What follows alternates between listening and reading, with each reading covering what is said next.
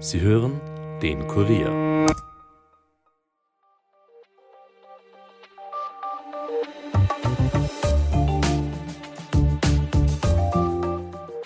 In Österreich haben Terrorwarnungen die Weihnachtsfeiertage überschattet. Drei mutmaßliche Dschihadisten sollen einen Anschlag auf den Stephansdom geplant haben. Alle drei befinden sich derzeit in Untersuchungshaft. Vieles deutet darauf hin, dass dahinter die Terrorgruppe ISKP steckt. Was hat es mit der Terrororganisation auf sich und wie gefährlich ist sie für Europa und insbesondere Österreich? Darüber sprechen wir heute mit dem Terrorismusexperten Nikolaus Stockhammer. Mein Name ist Angelika Groß. Es ist Mittwoch, der dritte erste und ihr hört den Daily Podcast des Kurier.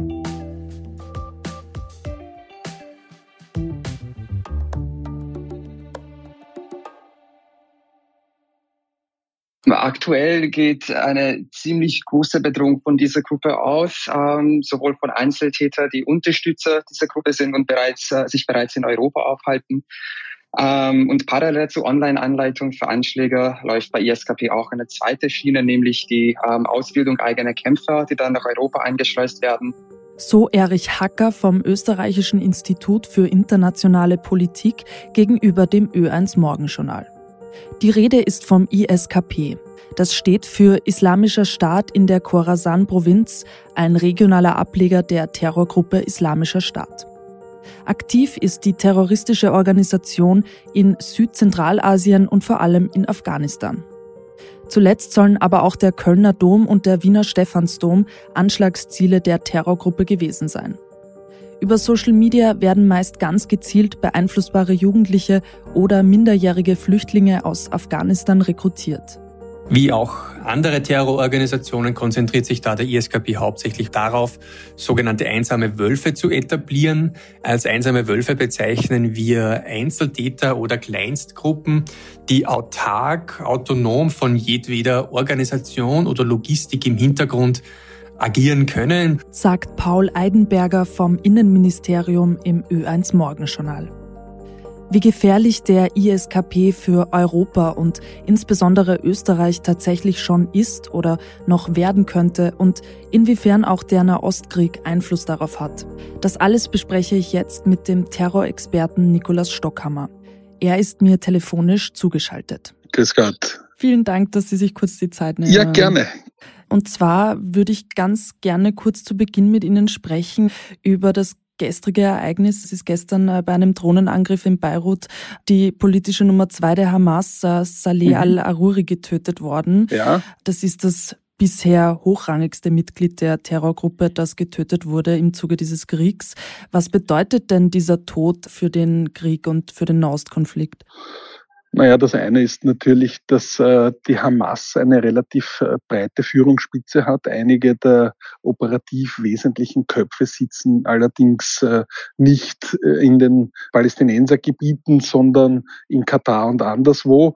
Äh, das heißt, diese Organisation wird auch zu einem Gutteil von außen dirigiert. Aber man muss natürlich sagen, es gibt Figuren, die eine Art charismatische Rolle haben in diesen Strukturen und äh, offenbar handelt es sich bei dieser Nummer zwei um eine solche Führungsfigur, die hier auch direkt einen Bezug zu den Kämpfern gehabt haben dürfte. Mhm. Und es wird vermutet, beziehungsweise man geht äh, davon aus, dass Israel dafür verantwortlich ist. Wie schätzen Sie das ein? Ähm, könnte der Tod dieses Hamas-Führers auch Auswirkungen auf die Stimmung hierzulande oder in Europa haben? Ähm, das wird man sehen. Das ist äh, natürlich immer fraglich. Viel stärker sind die Auswirkungen etwa, wenn Bilder von zivilen Opfern hier äh, über Medien oder auch soziale Medien hereingespielt werden, teilweise auch propagandistisch ausgeschlachtet. Äh, das hat viel mehr Potenzial hier, die Stimmung aufzuheizen und anzuzünden. Nichtsdestotrotz ist aber auch der Punkt da im Raum stehend, dass äh, der, die Hamas als äh, terroristische Organisation ähm, eben solche Figuren braucht, um tatkräftig agieren zu können. Mhm. Ähm, man sieht aber, dass die Hamas äh, dennoch auch nicht diese äh, weitreichende Ausstrahlung hat, sondern eher eine regional orientierte Terrororganisation ist im Kern. Äh, aber es gibt auch einige Kollegen von mir im, im, internationalen Bereich, die sagen, es könnte sein, dass die Hamas auf kurz oder lang auch äh, probieren wird, eine transnationale Geltung zu erlangen, so wie der IS oder Al-Qaida. Mhm. Das ist ein interessanter Punkt oder das ist erschreckend eigentlich. Aber weil Sie das schon ansprechen, ist es vielleicht ganz sinnvoll, jetzt gleich dazu zu kommen. Es gab ja hierzulande in Österreich über die Weihnachtsfeiertage auch Terrorwarnungen. Und da gab es drei mutmaßliche Dschihadisten, die einen Anschlag auf den Stephansdom geplant haben sollen. Die sind jetzt in U-Haft. Ja. Es deutet vieles darauf hin, dass eben dahinter die Terrorgruppe ISKP steckt. Können Sie mhm. kurz erklären, was ist die ISKP überhaupt? Mhm. Also ISKP oder IS Khorasan Province oder auch ISPK immer wieder genannt, ist ein Ableger des IS, ein regionaler in diesem Grenzgebiet Afghanistan, Pakistan.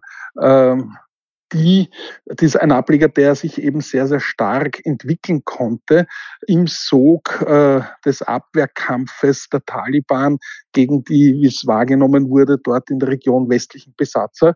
Äh, der ISPK hat ähm, in den letzten Jahren massiv an Zuspruch und an Zulauf gewonnen, also hat sich personell sehr äh, groß verstärkt. Und was für uns relevant ist im Westen, äh, der ISPK gilt als eine der schlagkräftigsten Organisationen. Äh, sie haben quasi den Nimbus der Gewinner. Es ist ihnen gelungen, einen größeren Terroranschlag am Flughafen von Kabul zu verüben. Äh, sie gelten als die Speerspitze jetzt äh, des IS, weil sie eben dieses Erfolgsnarrativ propagieren, wenngleich diese Erfolge natürlich überschaubar sind.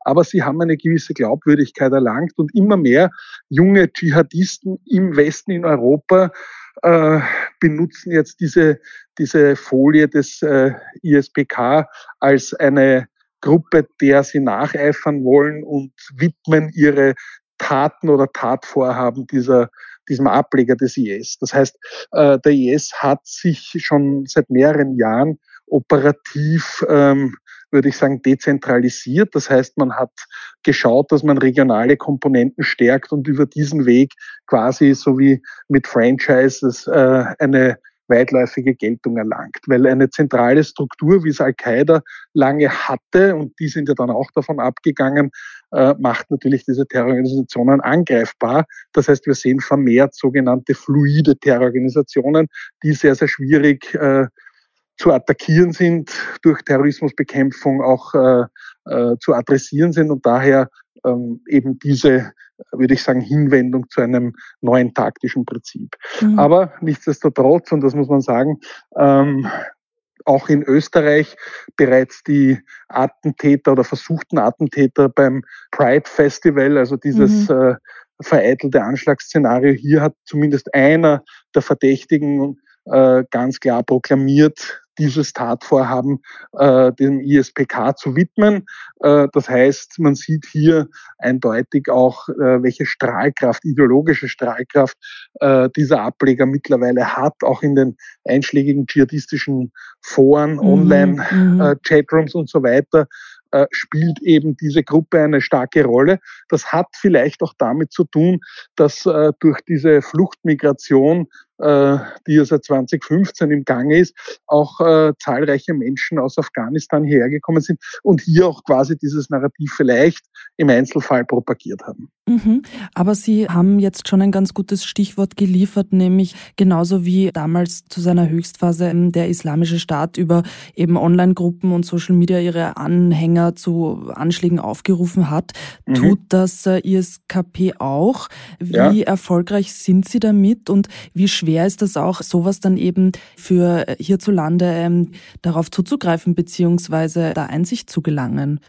Aus meiner Sicht stehen wir erst am Anfang dieser Entwicklung, bedauerlicherweise. Das heißt, dieser Akteur wird jetzt zusehends eine größere Rolle spielen. Wir werden das vermehrt sehen. Das zeichnet sich auch schon, wie ich gesagt habe, in diesen einschlägigen Foren und Diskussionsgruppen ab. Propagandistisch wird diese Gruppe immer wichtiger. Mhm. Äh, das Brisante an ISPK ist, dass sie eine, eine Doppelstrategie fahren. Erstens diese sogenannten Low-Level-Attentate von einschlägig verfolgten, radikalisierten Einzeltätern, äh, aber zugleich auch, und darauf deutet jetzt äh, der aktuelle Fall äh, rund um den Wiener Stephansdom hin, gibt es Indizien dafür, dass vielleicht auch wieder gruppenförmige, zellenartige terroristische Attacken, so wie wir sie gekannt haben, von Paris, Bataclan 2015, wieder in den Fokus rücken könnten. Also da habe ich ein, würde ich sagen, ein, ein gewisses Bauchgefühl, dass, dass hier die Ambition wächst, wieder solche äh, transnationalen äh, Terrorgruppen zu bilden, äh, solche Hit-Teams, die hier äh, zuschlagen in europäischen Städten, konzertiert oder wie wir es im Fachjargon nennen, mit projektierten Terroranschlagen mhm. und nicht solche Gelegenheitsattentate, die eigentlich das Bild der letzten Jahre geprägt haben, wo jemand äh, sich selbst radikalisiert, ein Küchenmesser nimmt und äh, mhm. willkürlich auf Menschen einsticht. Mhm. Hat man da überhaupt eine Chance? Kann man da überhaupt irgendwie dagegen vorgehen? Ja, ähm, wie wir auch im gegenständlichen Fall gesehen haben, äh, gibt es Möglichkeiten. Das eine ist natürlich äh, das Abfangen von Kommunikation. Wir wissen, dass die meisten dieser Akteure, dieser Terroristen oder versuchten Terroristen eben äh, miteinander kommunizieren und sich gegenseitig anstacheln, sich austauschen über ihre Pläne. Äh, und hier ist ein Zugriffspunkt, wo die staatliche Terrorismusbekämpfung einschreiten kann. Mhm. Äh, ein weiterer Punkt ist natürlich auch, wenn man gewisse Personen in Observation hat, also Gefährder und Personen, die schon auf dem Schirm des Verfassungsschutzes stehen, äh, hier noch genauer hinzuschauen, wen treffen die, was sind sozusagen die, die Wege, gibt es hier Ambitionen zu Waffen zu kommen und so weiter. Das sind verschiedene Zugriffspunkte. Nur, und das äh, wird halt immer wieder gerne vergessen in unserer heimischen Debatte, äh, wir sind leider auf einem Auge blind. Wir dürfen aufgrund der derzeitigen Rechtslage, und ich habe da einige Kommentare schon geschrieben dazu und auch in öffentlichen Statements das immer wieder ganz klar deklariert, wir brauchen ganz dringend eine rechtliche Lösung, damit wir auf Chats von einschlägigen verdächtigen Extremisten zugreifen können, um hier solche terroristischen Szenarien im Vorfeld zu unterbinden. Und derzeit ist das äh, bedauerlicherweise aufgrund eines Verfassungsschutz, äh, Verfassungsgerichtshofsurteil aus 2019 äh, nicht möglich. Rechtlich äh, aufgrund einer äh, datenschutzrechtlichen, äh, aufgrund eines datenschutzrechtlichen Einwands. Äh, aus meiner Sicht muss man das überwinden. Datenschutz ist wichtig, äh, Grundrechte sind wichtig, eine äh, Rechtsschutzkontrolle durch äh, einschlägig befasste Gremien ist wichtig, aber es ist überall anders möglich und wir sind eigentlich das Schlusslicht in Europa. Wir sind gänzlich abhängig von Tipps von fremden Diensten. Wir bekommen Gott sei Dank wieder diese Tipps. Das ist die gute Seite. Das heißt, die DSN hat eigentlich ähm, sich den Namen wieder herstellen können, hat sich international rehabilitiert nach diesen ganzen BVD-Skandalen. Mhm. Aber wir sind leider sozusagen on the receiving end. Wir brauchen das. Und ich denke, es wäre jetzt hoch an der Zeit, dass wir auch uns selber in die Position versetzen, dass wir das äh, in dem erforderlichen Ausmaße tun können. Mhm. Also Terrorismusbekämpfung hat viele Ebenen, aber wir sehen einfach im 21. Jahrhundert, wird die informationstechnologische Ebene immer wichtig. Ich denke auch, dass äh, die Rolle der künstlichen Intelligenz eine äh, wesentliche werden wird in den nächsten Jahren, auch was die Terrorismusbekämpfung betrifft. Äh, aber das sind jetzt sozusagen Dynamiken, die gerade im Prozess sind. Mhm. Jetzt äh, war es eben so, dass über die Weihnachtsfeiertage gab es eben diese Terrorwarnungen in Österreich, auch in Deutschland übrigens, aber ich möchte jetzt bei Österreich bleiben.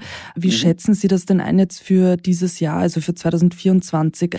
Wird man ähm, noch mehr von solchen Terrorwarnungen mitbekommen? Ähm, wird sich das zuspitzen und wie gefährlich ist es auch jetzt für anders ausübende Religionen, äh, sage ich mal, zum Beispiel für Jüdinnen und Juden mhm. oder Christen und Christinnen in Österreich?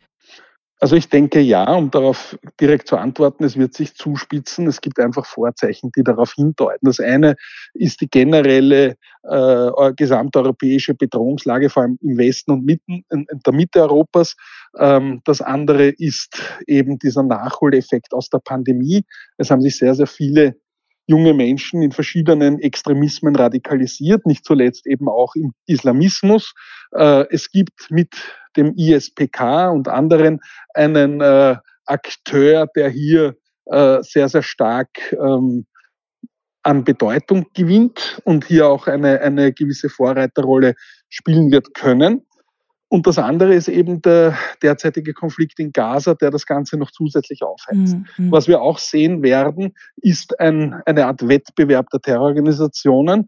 Äh, Al-Qaida hat auch schon angekündigt, hier wieder stärker äh, auf den Plan treten zu wollen und sich als Terrororganisation auch äh, international so aufzustellen, damit man auch wieder sieht, welche Rolle diese Organisation einnehmen kann. Mhm. Al-Qaida ist, und das ist für viele eine Überraschung, seit Jahren äh, global die bedeutendste Terrororganisation, hat aber zuletzt vor allem in Europa an Bedeutung verloren, weil hier eigentlich der IS quasi dieses Terrain für sich reklamiert hat und auch die meisten Anschläge, die durchgeführt wurden, wurden im Namen des IS durchgeführt in den letzten sieben bis acht Jahren.